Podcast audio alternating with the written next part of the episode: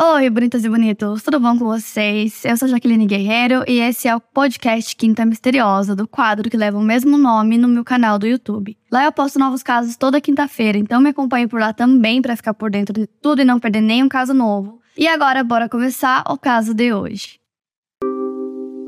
This episode is brought to you by Shopify. Do you have a point of sale system you can trust, or is it a real POS? You need Shopify for retail. From accepting payments to managing inventory, Shopify POS has everything you need to sell in person. Go to shopify.com/system all lowercase to take your retail business to the next level today. That's shopify.com/system.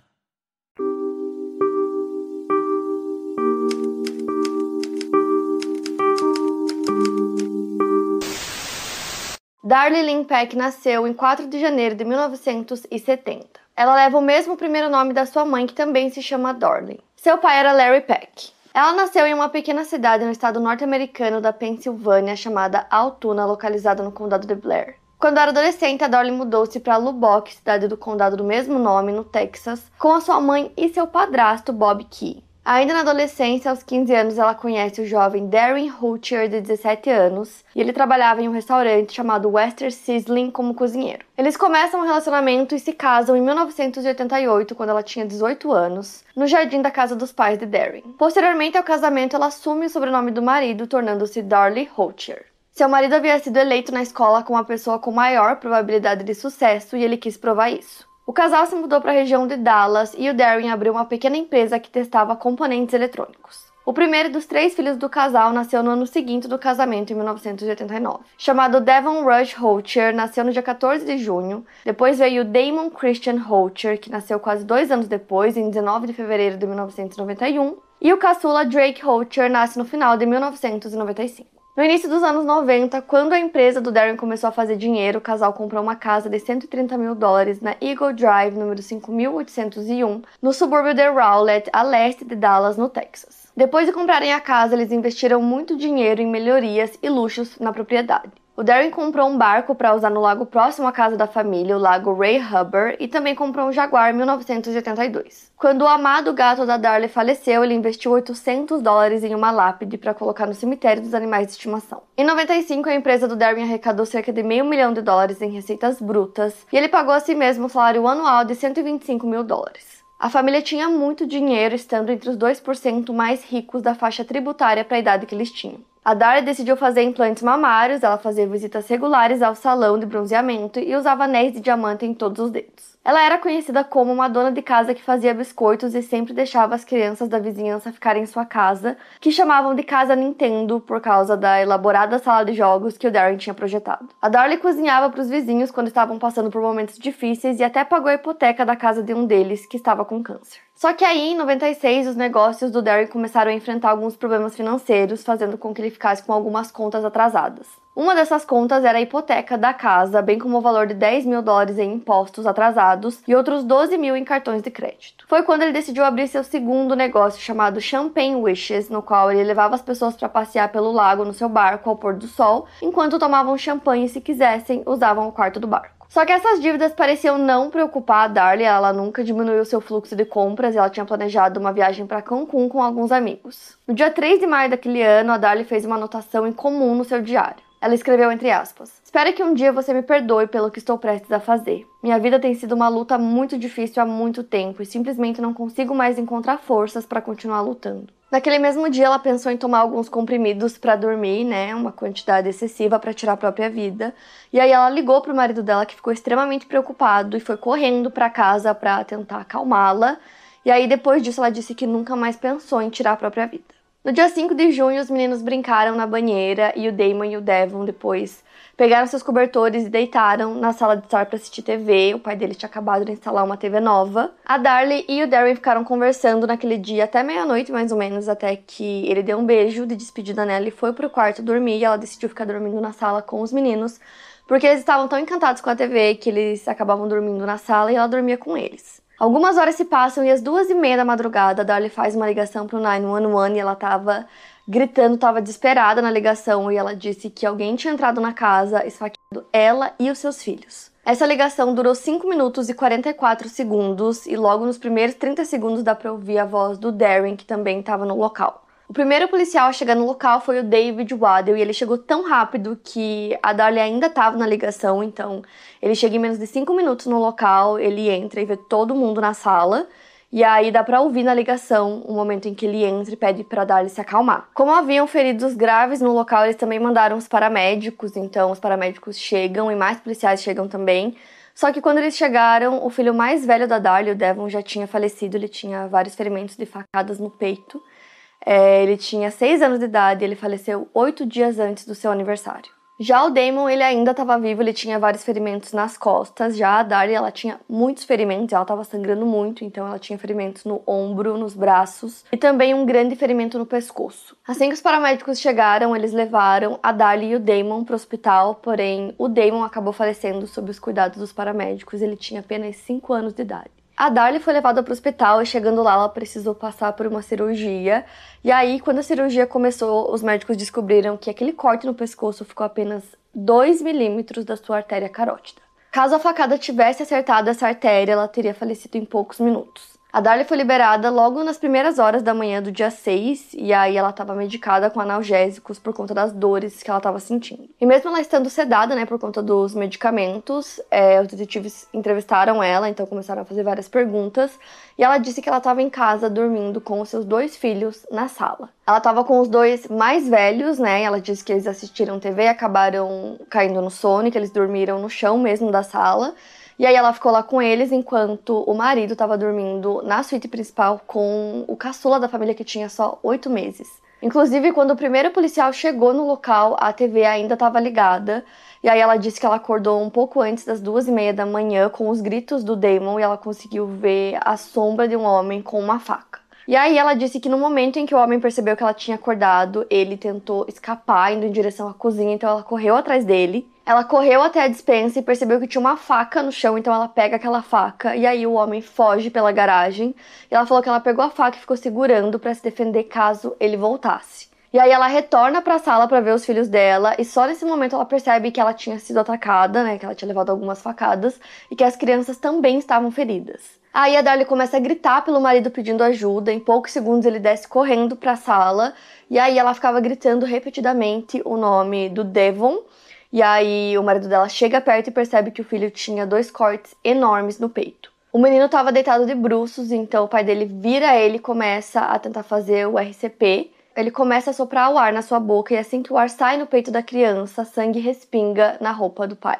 Então, assim, o Darren contou a versão dele, né, de que ele estava dormindo e ele ouviu os gritos da esposa, desceu correndo e quando ele chegou, é, ele tentou, né, salvar a vida do filho dele, mas, como eu falei pra vocês, os dois meninos mais velhos não sobreviveram. E aí a polícia acreditou na versão do Darren, mas eles pareciam não acreditar na versão da Darlie.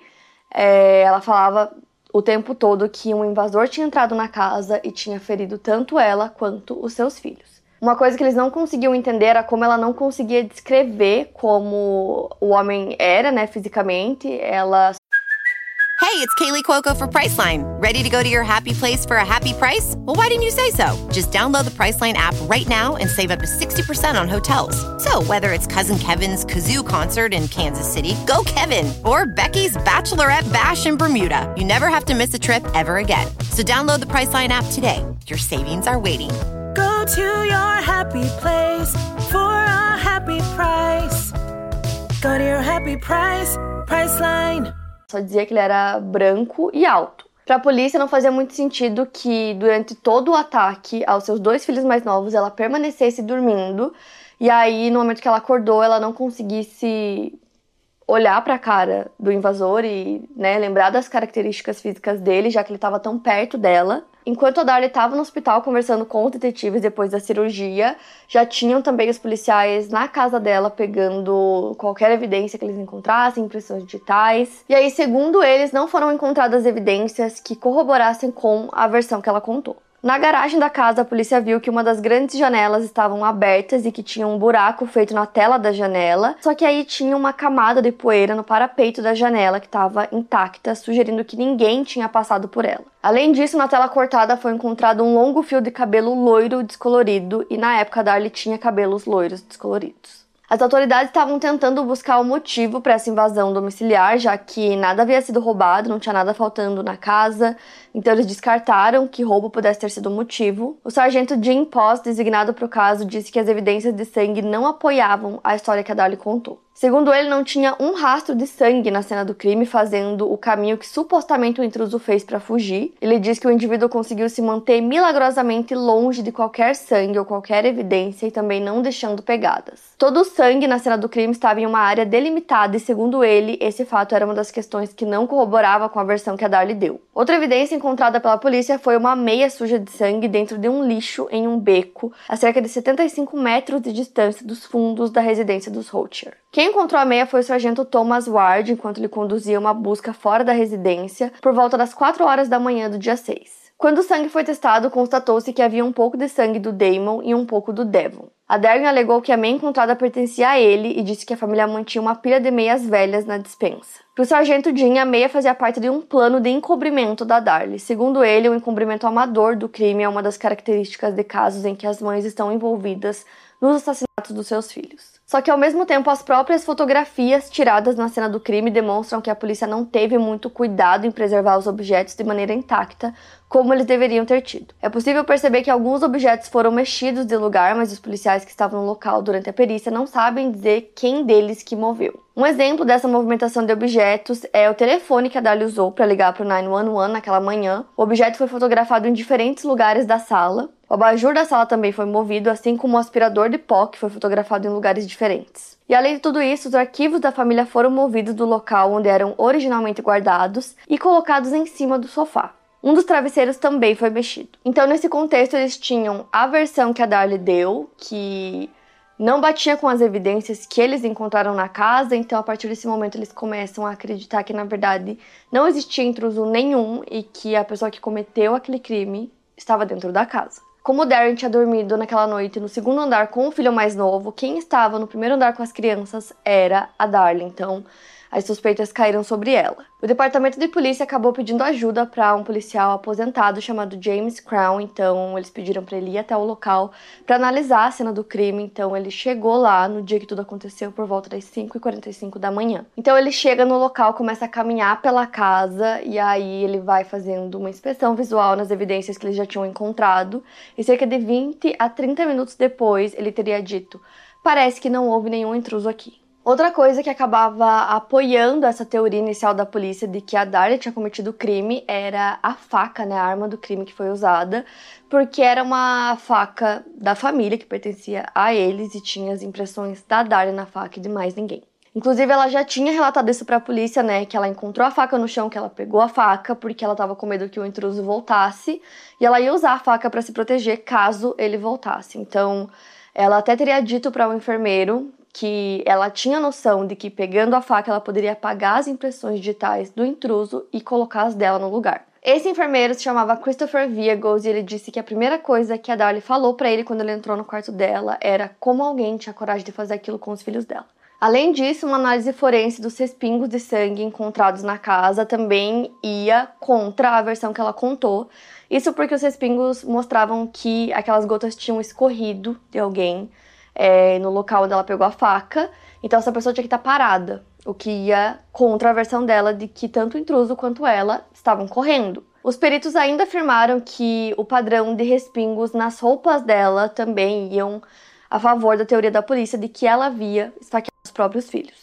Fora que os cortes em sua camiseta também pareciam inconsistentes com os ferimentos que ela tinha em seu corpo, sugerindo que a camiseta havia sido cortada por ela de maneira proposital para servir como evidência em sua história. Só que aí tem um problema: essa camiseta do pijama da Darlie foi outra prova que não foi bem preservada. O padrão de respingos de sangue nas costas da camiseta dela eram consistentes com a teoria de que ela era responsável pelo esfaqueamento. Essa camiseta do pijama que ela estava usando tinha sido colocada em um saco para ser transportada antes que todo o sangue que havia na peça secasse. E aí, tanto as roupas dela quanto as roupas do Damon foram levadas para o corpo de bombeiros em sacos. Quem pegou esses sacos de roupas no corpo de bombeiros para levar para a perícia foi o oficial David Maine, e segundo ele, ele teria aberto um dos sacos, viu jeans e roupas íntimas, e ao abrir outro saco, ele viu o pijama de Darlie. Ele relata que ainda havia sangue úmido no fundo da sacola, indicando que o sangue pode ter se espalhado por partes do pijama onde ele não estava inicialmente. Então isso claramente comprometeria a integridade da prova, mas de qualquer forma, a camiseta do pijama continuaria sendo utilizada como uma evidência no caso. Outra evidência encontrada, segundo os analistas forenses, eram grandes quantidades de sangue da Darlie dentro e ao redor da pia da cozinha. Isso sugeriu que ela estava na pia da cozinha quando ela teria feito os cortes propositais nos seus braços e em seu pescoço para usar como disfarce para o seu crime. As outras facas existentes na cozinha também foram examinadas pela perícia. Uma delas, que era uma faca de pão, tinha hastes de fibra de vidro que correspondiam às hastes de fibra de vidro que compunham a tela que ficava na janela da garagem.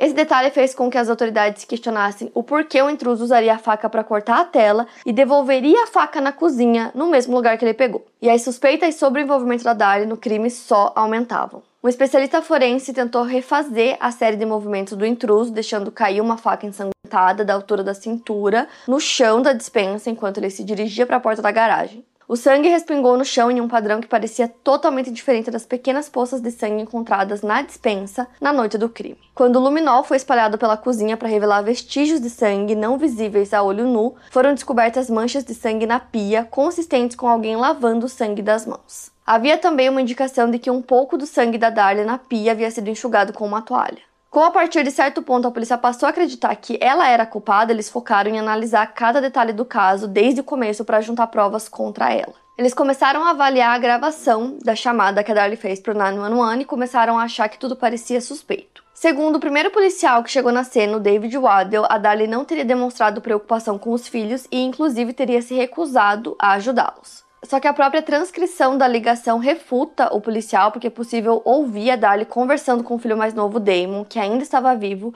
quando os paramédicos chegaram. Também é possível ouvir a Darlie perguntando por que a ambulância estava demorando tanto para chegar, e aí esse mesmo policial pede para ela se sentar, contradizendo a versão dele de que ele teria pedido várias vezes para ela ajudar os meninos. O Darren, marido da Darlie, disse que logo que ela fez a ligação, ela correu para pegar algumas toalhas para ajudar a cuidar dos meninos e que uma dessas toalhas, inclusive, foi encontrada no local. Vários policiais acabaram admitindo que, ao longo da investigação, eles passaram a acreditar que realmente a Darlie era a culpada pelo crime, é, apesar de todos os cortes que ela tinha, principalmente o corte do pescoço, que era um corte muito profundo. Essa crença que eles tinham de que ela era culpada era tão forte entre eles que um dos policiais decidiu instalar um gravador de som no túmulo das crianças para ver se conseguia pegar alguma coisa, para ver se conseguia alguma gravação dela falando algo. Só que nada acabou acontecendo, eles não conseguiram nada nessas gravações e aí eles também usaram os depoimentos de alguns enfermeiros que cuidaram da Darlie. Isso porque alguns deles disseram que ela não estava se comportando de uma maneira que eles esperavam que uma mãe que acabou de perder dois filhos se comportasse. Importante citar também que ela ficou pouquíssimo tempo internada, ela ficou só dois dias internada, então ela recebe alta no dia 8,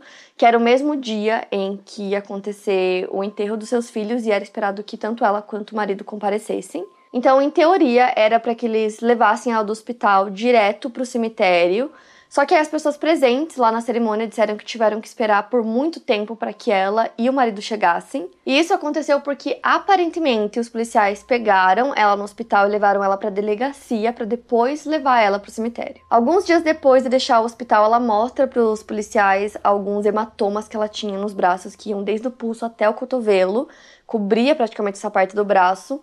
Só que aí eles disseram que aqueles hematomas pareciam muito recentes para terem sido feitos no dia do crime. Então surge a teoria de que ela mesma teria é, causado aqueles hematomas depois de sair do hospital, teria pedido para alguém causar aqueles hematomas, para reforçar a ideia de que ela teria sido atacada. E como eu falei para vocês, o Devon morreu oito dias antes do aniversário dele, então a família já tinha planejado uma festa, já tinha convidado os amigos, os vizinhos, os familiares, porque ele estava extremamente animado com o aniversário chegando, então as pessoas já tinham até comprado presentes. Só que como tinha acontecido uma tragédia na família, né, eles decidiram fazer na verdade um culto no cemitério, um culto de oração para as crianças em frente ao túmulo deles. E as pessoas que estavam presentes disseram que foi um momento bem sombrio. Só que aí, logo depois desse culto, a família decidiu comemorar a festa ali mesmo, então eles começaram a levar presentes, balões, começaram a meio que enfeitar os túmulos e quem organizou tudo foi a irmã da Darlie. Eles tinham levado até aquelas latas dos Estados Unidos que chama silly string, que meio que é um barbante, assim, aerosol. E aí eles estavam fazendo tudo isso e ela também tinha chamado é, os jornais locais para filmarem esse acontecimento. Então eles filmaram ela e os familiares rindo, conversando, mascando chicletes, usando os silly strings. E ela deu uma entrevista também dizendo que se eles conhecessem os filhos dela, eles saberiam que eles estariam dando a maior festa de todas no céu, que ela estava com o coração partido, mas que ela sabia que os filhos não iam querer que eles ficassem tristes e que ela tinha certeza que as crianças gostariam que eles fossem felizes. Só que aí essas gravações que foram feitas esse dia mostravam a Darlie feliz, parecia que ela estava feliz, e aí isso ajudou ainda mais a polícia a desconfiar dela, porque para eles parecia que ela estava comemorando a morte dos filhos. E aí, quatro dias depois, no dia 18 de junho, por volta das 6 horas da tarde, o detetive particular William Parker foi chamado pela polícia. Inclusive, ele era ex-detetive da polícia de homicídios de Dallas. Ele foi chamado para conversar com a Darlie. Ele era conhecido por conseguir extrair confissões de suspeitos. William teria perguntado para Darlie 10 ou 12 vezes se ela tinha cometido o crime, segundo ele, ela não negava e em certo ponto ela teria dito: "Se fui eu, eu não me lembro". Já ela nega que isso tenha acontecido, que ela tenha dito essa frase e essa entrevista que ele fez com ela não foi gravada. Porém, ainda no dia 18, a Darlie é presa por duas acusações de homicídio capital. Ela foi indiciada por um grande júri. Das duas acusações, só uma delas avançou, que era uma acusação da morte do Damon. E devido à pouca idade que ela tinha na época do crime, a promotoria poderia buscar pela pena de morte. Então, a teoria dos promotores era a seguinte: de que a Darlie teria esfaqueado os dois filhos, depois ela teria corrido, né, com aquela meia ensanguentada para plantar aquela prova, então ela teria corrido pelo beco, plantado aquela prova lá, voltado para casa, ido até a cozinha, é, teria feito os cortes nela mesma na pia da cozinha. Em algum momento antes ou depois disso, ela teria também usado a faca de pão para cortar a tela da janela da garagem. E aí, depois de fazer tudo isso, ela teria feito a ligação pro 911 e começado a gritar pelo marido. Existe uma grande discussão sobre quanto tempo ela teria levado para fazer tudo isso. A ligação dela pro 911 durou 5 minutos e 44 segundos. Quando o primeiro policial chegou no local, ela ainda estava nessa ligação e ele ficou apenas um minuto no local até que os paramédicos entrassem também. O Damon ainda estava respirando quando os paramédicos chegaram, morrendo não muito tempo depois. De acordo com o médico que estudou a localização dos ferimentos do Damon e a gravidade dos mesmos, ele disse que não seria possível que ele tivesse sobrevivido por mais de 9 minutos, mas acredita-se que ele não sobreviveu por mais de 6. Então, se ele tivesse sobrevivido no máximo esses 9 minutos até o tempo da ligação, que eram 5 minutos e 44 segundos, mais aquele minuto que o policial já estava dentro do local, a Darlie teria mais ou menos dois minutos para fazer tudo, para sair correndo, colocar a meia na, no local onde eles encontraram, para cortar a grade, para fazer os próprios ferimentos, para fazer praticamente tudo e ainda fazer a ligação.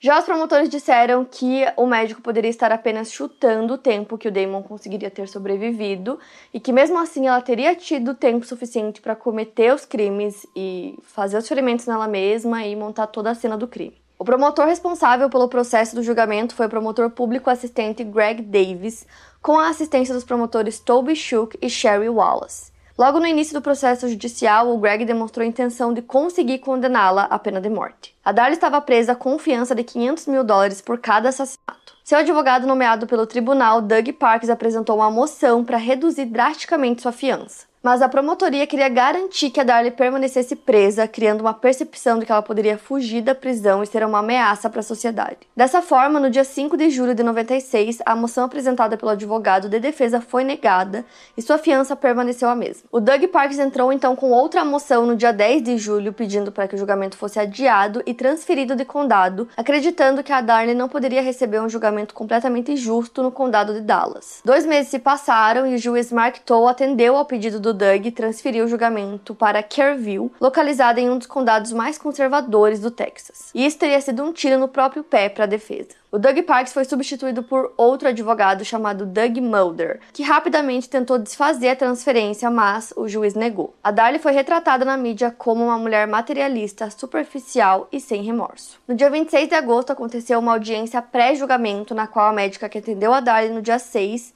doutora Janice Parchman Townsend, testemunhou sobre os ferimentos sofridos durante o ataque. O promotor Greg perguntou sistematicamente sobre os ferimentos e sua última pergunta foi se a médica sabia que a Darlie tinha implantes mamários e a médica disse que não sabia. Mais tarde no mesmo dia, o Darren depôs e o promotor direcionou sua linha de questionamento novamente para a cirurgia estética que Darley tinha feito. O advogado de defesa Doug Mulder contestou a relevância desse fato para o caso e o promotor respondeu que isso era relevante ao observar a localização dos ferimentos. Nas crianças, as facadas foram dadas no peito ou no torso e ele questionou por que o mesmo não teria acontecido com a Darlie. O objetivo do promotor era retratar como uma mulher vaidosa que auto-infligiu as facadas, mas quis preservar os seus seios. Os comportamentos da Darlie até o dia do ataque, nas semanas que se seguiram, também foram um tópico amplamente abordado pela promotoria. Na audiência pré-julgamento, o vídeo da entrevista da Darlie que ela deu naquele dia que eu falei para vocês foi reproduzido e os promotores alegariam que aquele comportamento não era condizente com uma mãe que acabou de perder os dois filhos em um duplo homicídio tão brutal. Na época, a Darlie estava tomando remédios para ansiedade e depressão e o promotor perguntou se ela estava tentando justificar o seu comportamento de estar se divertindo naquele dia por estar medicada. Ela disse que não estava se sentindo culpada nem tentando justificar aquele comportamento, porque não tinha motivo para isso. O julgamento aconteceria quatro meses após a audiência e nele os promotores tocariam repetidamente esse vídeo de maneira editada, focando muito no momento em que a Darlie e sua irmã Dana estavam borrifando silly string no túmulo. No julgamento, a intenção do promotor era fazer com que o júri tivesse uma imagem dela como sendo uma mãe implacável e indiferente, que estava agindo como uma pessoa culpada. O júri não percebeu o clima sombrio do início do dia durante o culto de oração, pois não tiveram acesso ao vídeo que mostrava essa parte. A irmã da Darlie nunca foi chamada para testemunhar no julgamento e falar sobre os acontecimentos daquele dia ou sobre o planejamento que já existia antes dos assassinatos acontecerem. Não era necessário pelas leis do Texas que a promotoria provasse que houve um motivo para o crime, mas eles estavam determinados a usar os problemas financeiros que a família estava enfrentando como fator que motivou a Darlie a cometer o crime. Logo na declaração de abertura do julgamento, em 6 de janeiro de 97, o promotor Greg Davis descreveu a Darlie como sendo uma mulher egocêntrica, uma mulher materialista e uma mulher suficientemente fria, de fato, para assassinar seus próprios dois filhos. Ele alegou que os problemas financeiros estavam piorando com o tempo. As crianças tinham seguro de vida e a pólice dos dois totalizava 5 mil dólares. Isso também foi levantado como parte da teoria do motivo financeiro para o crime. Posteriormente, o advogado de defesa falaria sobre isso também, que se ela tivesse assassinado os filhos para pegar o seguro de vida deles, por que, que, ela não teria assassinado o marido, que tinha um seguro muito maior, que valia 800 mil dólares? Então, por que, que ela pegaria dos filhos, que era de 5 mil dólares? Então, o promotor começou a alegar que os três filhos estavam tomando todo o tempo da Darlie, que assim ela estava se sentindo muito presa a eles, que ela não tinha tempo suficiente para ela mesma para fazer as coisas que ela já estava acostumada, né, na vida luxuosa que ela tinha, que eram viagens, lazer, compras, além da própria liberdade. Porém, a promotoria não tinha nenhuma evidência de que tudo isso fosse verdade. Dentre as testemunhas chamadas pelo Estado estavam alguns funcionários do hospital que atenderam a Darlie naquele dia, né, no dia 6, a coordenadora de trauma, Jodie Cortner, foi uma das testemunhas e ela disse que a Darlie parecia muito retraída e que ela não chorava com frequência. Porém, naquele dia ela não fez nenhuma anotação sobre esse comportamento, né? Algo que poderia apoiar o depoimento dela. E aí o promotor Toby Shook pediu para que ela falasse sobre o seu conhecimento em feridas de autodefesa. E aí um dos advogados de defesa da Darlie se opôs a isso, dizendo que a Jodie era uma coordenadora de trauma, ela não era perita forense, então ela não tinha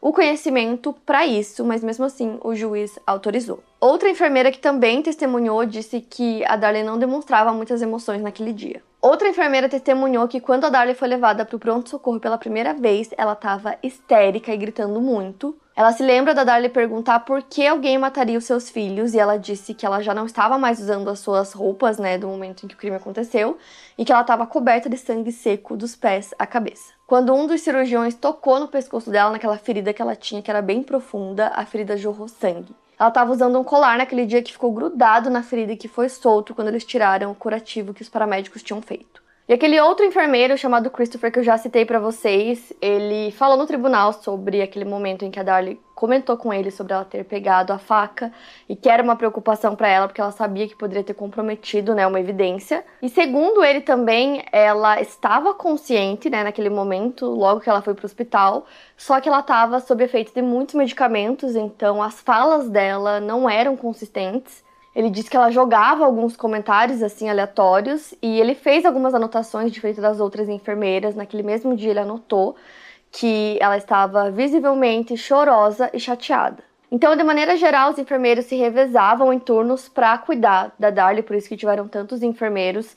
E aí cada um via ela em um momento diferente, algum momento que ela estava mais chateada e mais chorosa, em outro que ela não estava tanto assim. E aí outra informação que é muito importante citar é que a polícia conseguiu identificar e coletar impressões digitais que estavam na porta que dava acesso para a garagem e atrás de um aparador na sala. Então eles coletaram essas impressões, elas não pertenciam a Darlie e eles nunca conseguiram encontrar uma pessoa que correspondesse, né, àquelas impressões digitais. Outra testemunha que eles levaram também foi o William Parker, que era aquele ex-detetive de homicídios que eu falei para vocês, que foi levado é, para conversar com ela e tentar extrair uma confissão. E aí ele disse que quando ele perguntava se ela tinha cometido o crime, ela não negava, só que nada foi gravado, ele não tinha provas, então era a versão dele contra a dela. Praticamente todo o caso da promotoria foi baseado em evidências circunstanciais que eles acreditavam que apontavam para Darlie como sendo a culpada. Só que ao mesmo tempo, os promotores pareciam ser incapazes de explicar a meia ensanguentada e como ela foi parar dentro de uma lixeira a 75 metros da casa. Tecnicamente, não teria tempo dela conseguir fazer tudo aquilo e plantar, né, é, essa evidência lá naquele local. E também não havia nenhum outro sinal de sangue no local além da mancha de sangue na meia. O legista-chefe em San Antonio, editor-chefe do prestigiado jornal A Forensic Medicine Pathology, Vincent de Maio, testemunhou que os ferimentos dela não eram de forma alguma consistentes com os ferimentos auto-infligidos que ele já tinha visto no passado. Ele disse que o corte na garganta dela, em particular, não foi superficial, como alegaram os promotores. Segundo sua defesa, se ela tivesse forjado os ferimentos, era impossível que ela tivesse corrido até o beco, deixado a meia e voltado sem deixar qualquer rastro de sangue no local, já que seus pés estavam ensanguentados. Em sua declaração de abertura, o advogado de defesa Richard Most disse entre aspas: de alguma forma, essa mãe amorosa que se tornou uma assassina psicótica mergulhou, só que levemente, uma quantidade de sangue dos seus filhos naquela meia e depois correu 75 metros pelo beco, plantou a evidência no local enquanto o marido está lá em cima dormindo.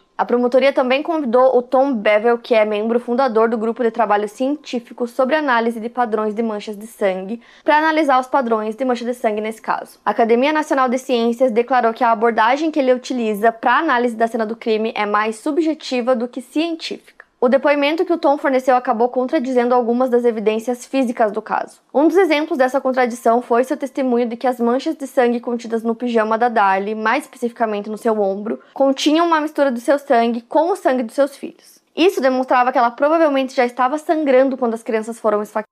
Essa alegação contradiz a teoria do Estado, justamente pela meia encontrada fora da casa. Quando a meia foi colocada lá, as crianças já haviam sido atacadas. Se a Darla estava sangrando antes dos filhos, seria impossível que ela tivesse plantado a meia no local, já que, como dito anteriormente, se ela estivesse sangrando como ela estava, né, quando foi encontrada, seria impossível que ela não tivesse deixado vestígios de sangue pelo caminho.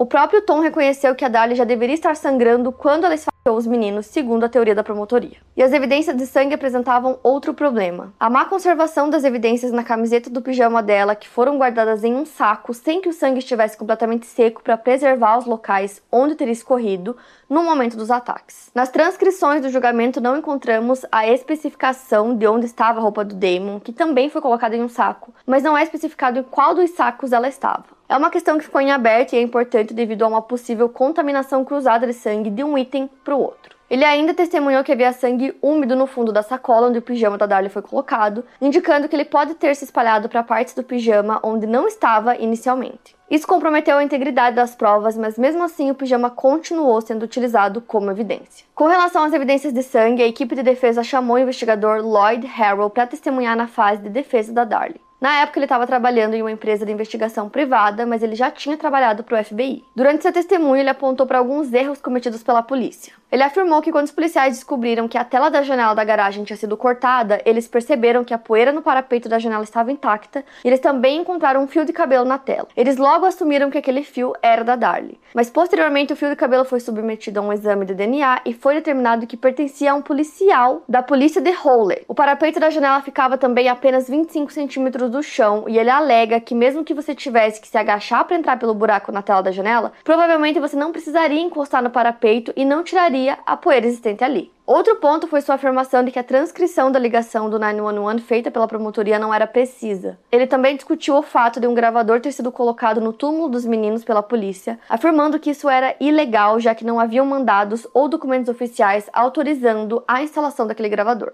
Além disso, ele relatou que antes do julgamento começar, no dia 30 de dezembro de 96, ele se encontrou com Tom Bevel, Douglas Mulder, Richard Musty e Curtis Glover. Nesse encontro, o Tom Bevel teria feito declarações diferentes das que ele estava fazendo sob juramento em seu depoimento. Na reunião, o Tom teria explicado que as manchas de sangue específicas foram colhidas para testes por vários motivos. Segundo Lloyd, a primeira preocupação do Tom foi a de que uma mancha deveria ter o que ele chamou de direcionalidade. Essa direcionalidade seria que um eixo da mancha de sangue é mais longo do que o outro. E a partir desse eixo, ele poderia determinar se a mancha foi direcionada para cima, para baixo ou para os lados. Ainda segundo Lloyd, para fazer uma determinação adequada, o Tom indicou que fez todos os esforços para mostrar uma única mancha, pois múltiplas manchas podem obscurecer a questão da direcionalidade. Tom ainda teria comentado sobre as manchas terem sangue das três vítimas misturadas e que não havia como determinar como esses sangues se misturaram. Isso contradizia o que ele estava dizendo no julgamento, pois Tom tentou sugerir que as manchas de sangue misturadas eram consequência de dois eventos distintos, envolvendo o descarte ou respingos do sangue. A faca usada no crime, segundo a promotoria, veio de dentro da casa dos Routier. No entanto, em exames forenses de DNA foi determinado que o sangue presente na faca era de Darley e Damon. O sangue do Devon não estava naquela faca. Mas é importante citar que nesse caso, a Darley estava sendo julgada apenas pelo assassinato do Damon. Tem também a questão das toalhas ensanguentadas e da presença dela na cena do crime, que apoiavam as informações dadas por ela e pelo marido sobre as atividades que teriam acontecido dentro da cozinha. O Darren testemunhou que ele ouviu o barulho de vidros quebrando e da Darlie gritando, e quando ele desceu, ele viu o Devon no chão. Ele também afirmou que a esposa pegou o telefone, foi até a cozinha para a pia, pegou as toalhas e aí voltou para a sala. Ele disse que ela teria ido até a pia três ou quatro vezes e que ele ficou de três a quatro minutos tentando fazer o RCP no Devon e que ela tentava, enquanto isso, estancar os ferimentos da criança com as toalhas. Ele também disse que depois ela colocou uma toalha nas costas do Damon, mas isso foi algo que tanto a polícia quanto os paramédicos não conseguiram observar no Damon. Quando a Dari testemunhou, ela deu uma versão que batia com a versão do marido, falando que realmente ela foi pegar as toalhas e que ela molhou as toalhas na pia. E o investigador principal do caso, James, também se lembra de ter visto as toalhas pelo corredor. O policial David Maney testemunhou e ele disse que no dia ele estava tirando fotos da cena do crime e ajudando a coletar evidências e que ele se lembra de ter ajudado a coletar duas toalhas que estavam no corredor, estavam ensanguentadas, mas que ao invés de colocar cada uma em um saco, ele colocou as duas no mesmo. Outra coisa que é intrigante sobre o depoimento dele é que naquele dia ele fez registros sobre uma lápide para gato que tinha sido comprada pela família, lembrando que o gatinho da Darlie tinha morrido. E ele anotou isso, né? Registrou isso, mas ele não fez nenhum registro sobre as toalhas ensanguentadas. Então, para ele, a lápide do gato era uma evidência mais importante. O Darren também afirmou que a Darla estava sim tentando ajudar a salvar a vida dos filhos, o que contradiz aquele primeiro depoimento dado pelos policiais no início. E aí, outra informação que foi dada pela promotoria, mas podia ser refutada através das evidências, era de que eles estavam dizendo que ela mesma fez o ferimento do pescoço Porém, ela estava deitada com um travesseiro no sofá e tinha bastante sangue nesse travesseiro, o que confirmava a versão dela de que ela teria sido esfaqueada enquanto estava deitada dormindo no sofá. O julgamento da Darlie chegou no fim no dia 4 de fevereiro de 1997, e aí no final eles passaram aquele vídeo mais uma vez, é, onde mostrava ela e a irmã jogando silly strings no túmulo. No vídeo, as irmãs estão sorrindo e elas teriam jogado é, os silly strings um total de oito vezes. Foram 10 horas de deliberações e ela foi considerada culpada de assassinato em primeiro grau pela morte de Damon e condenada à morte. Ela foi enviada para a prisão estadual de Gatesville para aguardar sua execução por injeção letal. A família da Darlie nunca acreditou que ela havia cometido crime. Seus defensores dizem que, ao avaliar a linha do tempo da ligação para o 911, seria impossível que ela tivesse plantado a evidência da meia, porque ela teria que ter feito isso antes de cortar a própria garganta, fato que afirmam ter ocorrido antes da agressão dos meninos. Os familiares acreditam que o crime foi cometido por um provável predador sexual. Na época em que o caso aconteceu, estava ocorrendo uma série de abusos violentos naquela região. Os crimes em questão tinham muitas similaridades com o ataque ocorrido na residência da Darlie. O agressor entrava na casa das vítimas, as atacava com facas que ele encontrava na cozinha e usava meias em suas mãos para evitar deixar impressões digitais. Eles acreditam que o agressor usou a meia encontrada pela polícia da mesma forma. Depois de anos de disputas legais, a Darlie apelou da sua condenação em 2001. O principal advogado da apelação da Darlie era Stephen Cooper e ele anunciou que uma análise recentemente conduzida por um dos antropólogos forenses mais respeitados do país determinou que uma impressão digital ensanguentada encontrada em uma mesa de vidro na sala onde os assassinatos aconteceram não combinava com qualquer um dos meninos, com a Darlie ou com o Darren. Essa impressão também não correspondia a ninguém da equipe de investigação ou dos paramédicos que estavam no local. Muitos não acreditavam na inocência da Darlie justamente por não entender quem teria motivo para cometer o crime. Alguns vizinhos chegaram a relatar para a polícia que observaram um carro escuro andando lentamente na área nas semanas anteriores ao crime e até eventualmente parando próximo à casa dos Holcher. Mas como a família nunca acreditou que a Darlie havia sido realmente uma vítima, isso não foi investigado. No entanto, um investigador particular que trabalhava com o advogado da apelação da Darlie, chamado Richard Reina, disse que o Darren admitiu para ele em 2001 que na primavera de 1996 seu negócio estava em apuros e ele tinha uma dívida de 22 mil dólares. Na época, ele teria perguntado ao padrasto da Darlie, Bob Key, se ele conhecia alguém que pudesse invadir a casa da família como parte da aplicação de um golpe de seguro. O plano era que o invasor roubasse alguns itens e depois que ele conseguisse o seguro, ele recuperaria esses itens e pagaria o ladrão. Mas Darren insistiu que ele nunca havia colocado esse plano em prática. Nos anos que se seguiram desde a condenação da Darlie,